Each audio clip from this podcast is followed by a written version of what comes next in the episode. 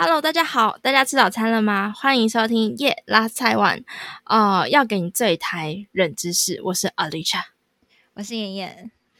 哎，我真的不觉得我们今天要讲的主题是冷知识，但后来就是想想，应该会有很多人觉得这蛮冷门的，就是还是哎，你看完脚本之后，你也会觉得大家会认真去查这件事吗？哎，其实我我在没有看脚本之前，我是完全不会想要查这件事。是 假的，好了，反正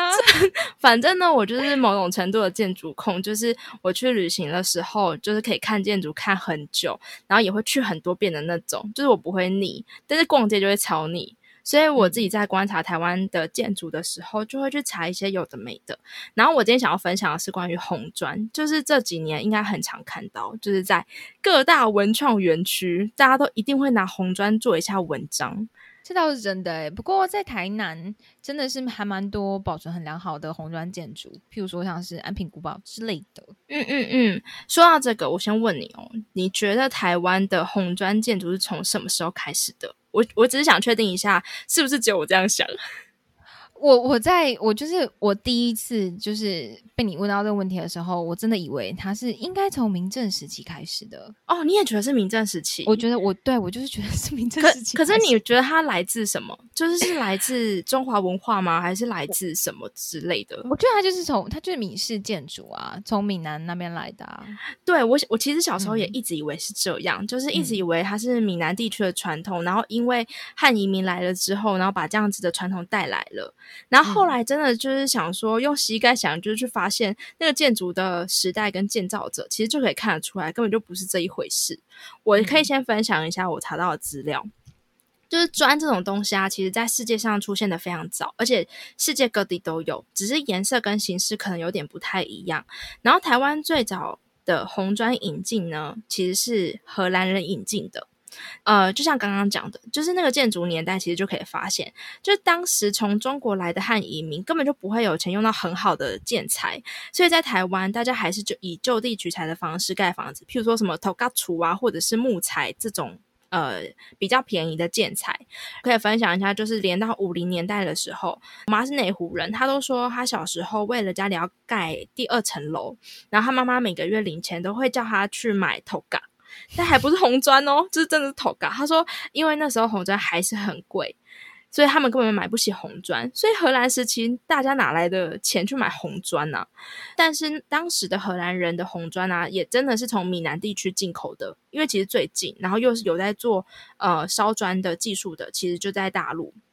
然后可是当时是呃对中国那边，然后反正当时是为了要盖乐兰遮城用的，但是后来到了比较后面的时候，他们想要盖安平古堡啊、自砍楼的时候，就是为了生产方便，才把中国的师傅请来台湾教烧砖。可是到对，可是到现在，哎，到那个时候为止，他烧砖这件事情在台湾都没有发展起来。他完完全全就是荷兰人，因为很有钱，所以用在盖他们荷兰建筑上，是完全没有到呃，就是平民身上的。其实，呃，现在你到荷兰还是可以看到超多的红砖建筑。当时荷兰，当时的荷兰呢，也是使用就是红砖去新建了很多在荷兰的哥德式的教堂。所以，其实你在荷兰可以看到红砖是非常有荷兰特色的。你回头再认真观察一下，其实你会发现在大陆的红砖屋不多，就是因为其实当时中国最流行的砖是黑色的。也不是红砖哦，就是红砖只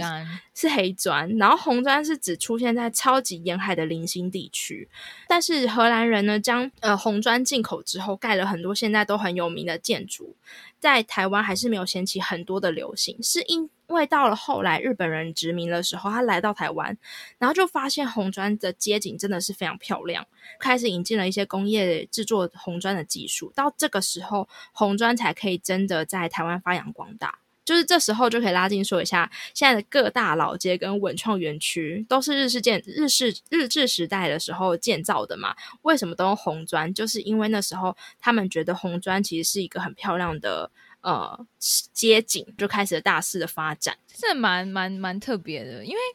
这样子一讲，我真的不知道是日本人来了。就是我真的完全不知道是日本来之后发现哦很漂亮，然后然后才把它发扬光大的。我可能会觉得那是他们可能后来带过来的对我之前也是类的，嗯，对。但是其实我们很常去日本旅行嘛，就是你你其实可以回想一下，你真的在日本看过很大片的红砖街景吗？我自己是没有，就是我好像其实很少看到他们用到红砖去盖大型的建筑物或者是老街。跟日本是不熟啦，哦，真的假的？因为你知道，我有印象的，哦。但我觉得那种氛围很容易像，就譬如说花见小路那边，他们 是木造，是木造，是木。我觉得氛围很像，氛围氛围很像，没错。但是但是他们其实，没错没错。他们过日本最大的红砖仓库呢，其实是在横滨市。而且它也不在横滨车站旁边哦，它是现在新盖好的新横滨车站旁边个红砖仓库。它当时是为了贸易用的。那个红砖仓库啊，就是不大，它就是有点像是我们的华山华山文创园区的其中一个工厂那样子的大小。但是因为在日本算是非常特别的事情，所以就被保留下来，做成了另外一个文创园区。所以他们的红砖屋其实是很少的。是很少的，对，所以我还蛮好奇，就是这跟大家想象或者是原本的认知是不是一样的？因为之前我也会觉得，不知道红砖是真的可以很代表台湾吗？但是像托嘎楚或者是木造，其实都是非常就地取材的概念。但是红砖呢，我自己觉得真的可以很代表台湾，原因是因为它完全是呃文明的流动而形成的文化结景，而且这样子的文明流动还延续了超多代。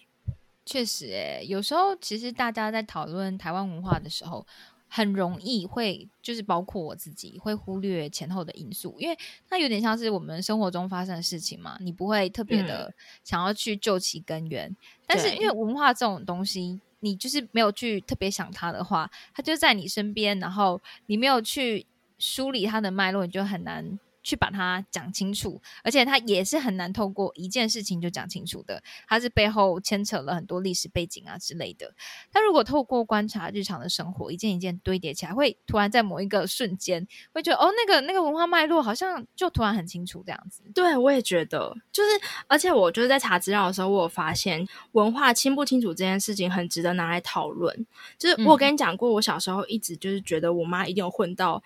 荷兰人的种吗？你真的没有跟我讲过，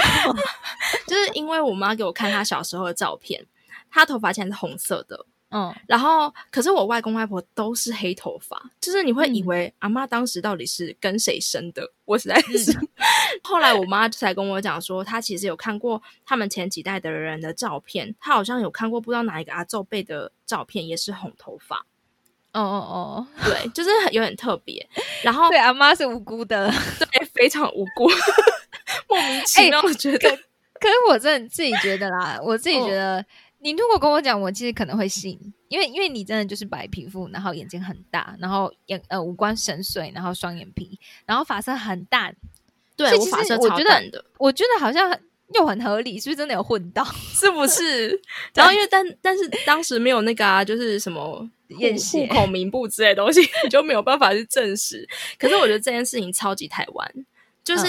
因为很长期的历史受到各种文化的洗礼，就会觉得如果要说文化大熔炉，我们比美国更适合讲说我们是文化大熔炉，因为他们根本就没有融，他们没有融啊，他们他们没有融，超散的。啊，台湾是真的很认真在融入，诶，适应力超好。就是我才不相信现在有人可以告诉我说他真的是纯正血统的。呃，客家人或闽南人根本就很难呐，因为你回头去查，你要嘛可能一定会有一些就是原住民的呃祖先，或者是客家人或闽南人的祖先，真的会很少有那种很纯正的什么样的族群，多多少少都有融合到，而且有时候是融到就是你都看不出来，像我妈他们这样，就是全家也只有我妈是红头发，就那个基因已经洗到变成隐性的了。对，我记得我们之前就是小时候在上社会课的时候啊，老师也会教我们看那种，就是我不知道你们有没有那个实验，就是呃，不知道是左手手臂就是弯起来还是怎么样之类的，如果多了一条线就是平埔族。哦，真假的？我有那条线诶，你是平埔族？我跟你讲，我那条线，可是我有听过另外一个说法，说有那条线的都是美女。我真的觉得没有没有，我觉得那个我没有去认真查过它的科学根据，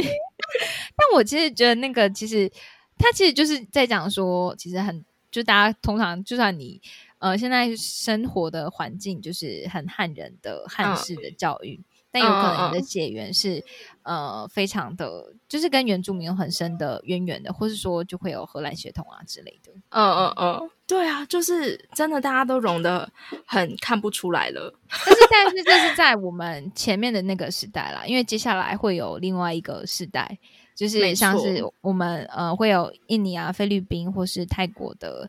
就是新来新的移民，对，所以他们会有另外一个需要融合的。没错，融合的过程了。嗯，我还有发现另外一个，就是台湾人的习惯，就是台湾人的习惯啊。其实你很难去区分哪些习惯来自荷兰、日本或者是中国，就是你只能说有些呃某些的遗留的特质，但是都加入了台湾的改良。你要去其他地方，比如说你要去荷兰、日本或者中国，找到一个一模一样的。呃，生活习惯或者是台湾的习惯，还真的很难。就譬如说，你说日本人留下来的老街们，可是像我刚刚讲的，你其实很少在日本看到那么多的红砖街道，但明明那是日本人留下来的，就是它其实是一个非常台湾式的街景。另外就是，譬如说，呃，日式的寿司吃法，台湾的寿司的吃法就超级台湾的啊，就是大家会讲说，没错没错，为什么要有姜？反正就是都很东西都很台湾，就大家会讨论说哦，就是你吃法不正统啊什么的，我就会觉得不会啊，这就是台湾的吃法。我也觉得这就是台湾吃法，因为台湾就很会变，对，就是把东西拿过来了哦，这样子，然后我们就改成我们自己喜欢的啦。哦哦哦，就是我觉得蛮呃蛮像我们就是整个台湾这个地方，对对对，然后就一直以来就是历史脉络造成的影响。我还有发现了另外一件事情，就是我有因为在查资料的时候发现这东西，就是你有发现台湾有很多红楼命名的建筑吗？我就是你讲了我才发现 就是譬如说，就是最粗浅来说，你就会觉得它是红砖盖的大型建筑，所以它叫做红楼。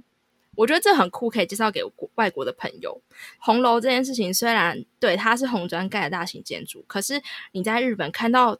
呃，红砖大盖的大型建筑的时候，他没有叫它红楼，他叫它红砖仓库，或者是红砖建筑。对，他就直接叫它红砖，他不会叫它红楼。在台湾呢，光台北就有两个超级知名的红楼，就是西门那个红楼，跟建中对建中的有一个红楼。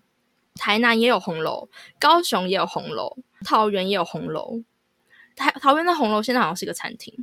就是你可以完全看到红楼其实对台湾街景的一些特色性，但是这些名称啊都是四九年国民政府来台之后才出现的名称，还不是之前的哦。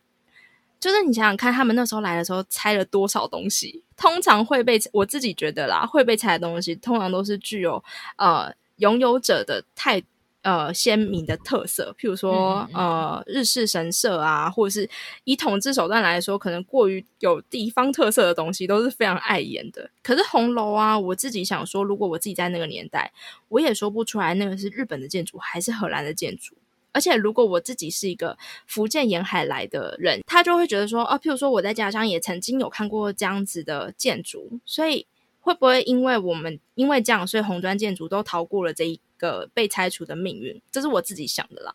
我就是我只有一个想法是，哎，那个红楼啊，台南不止台南一中有，台南女中也有，哎，也有红楼，对那它就叫红楼吗？它就叫红楼啊。而且我们那个时候红楼都会很多传说，就会因为那红楼一定都是年代久远，有鬼，有不不不，我不是传说说红楼里面会有地道，地道可以通往不知道哪一个逃生入口之类的。哦好酷哦，很酷啊！但但因为我后来后来就是我读台南女中的时候，其实我是那一个时候才第一次知道哦有红楼，所以我原本的红楼我只有想象的是哦，就是有台湾女中有一个红色的老老的建筑叫红楼，然后后来发现哦台南一中有红楼，然后后来他去台北，然后说哦我居然有西门红楼，对不对？所以我才才真的觉得哎，其实红楼好像是到处都有的。哦，红楼就是蛮特别的，因为我在查资料的时候有在想说，哇，台湾很多红砖建筑，但是都名叫红楼，就去查说红楼到底是谁命名的，发现什么就是日本盖的，然后但是这个名称是国民政府来台才有的，就是这件事也是蛮特别的。对啦，红楼这个名字还不错，就是这样子喽。就是谢谢大家今天就是我们想分享的台湾人知识，就是关于红砖的分享。对，然后如果大家也对台湾的冷知识或是特别文化有很多想法，也欢迎到 IG 留言给我们，跟我们分享你的看法。每次我们在节目的最后都会挑选一些呃，挑选一些听众留言来回复哦。嗯，谢谢大家今天的收听，然后下次拜拜再见，拜拜。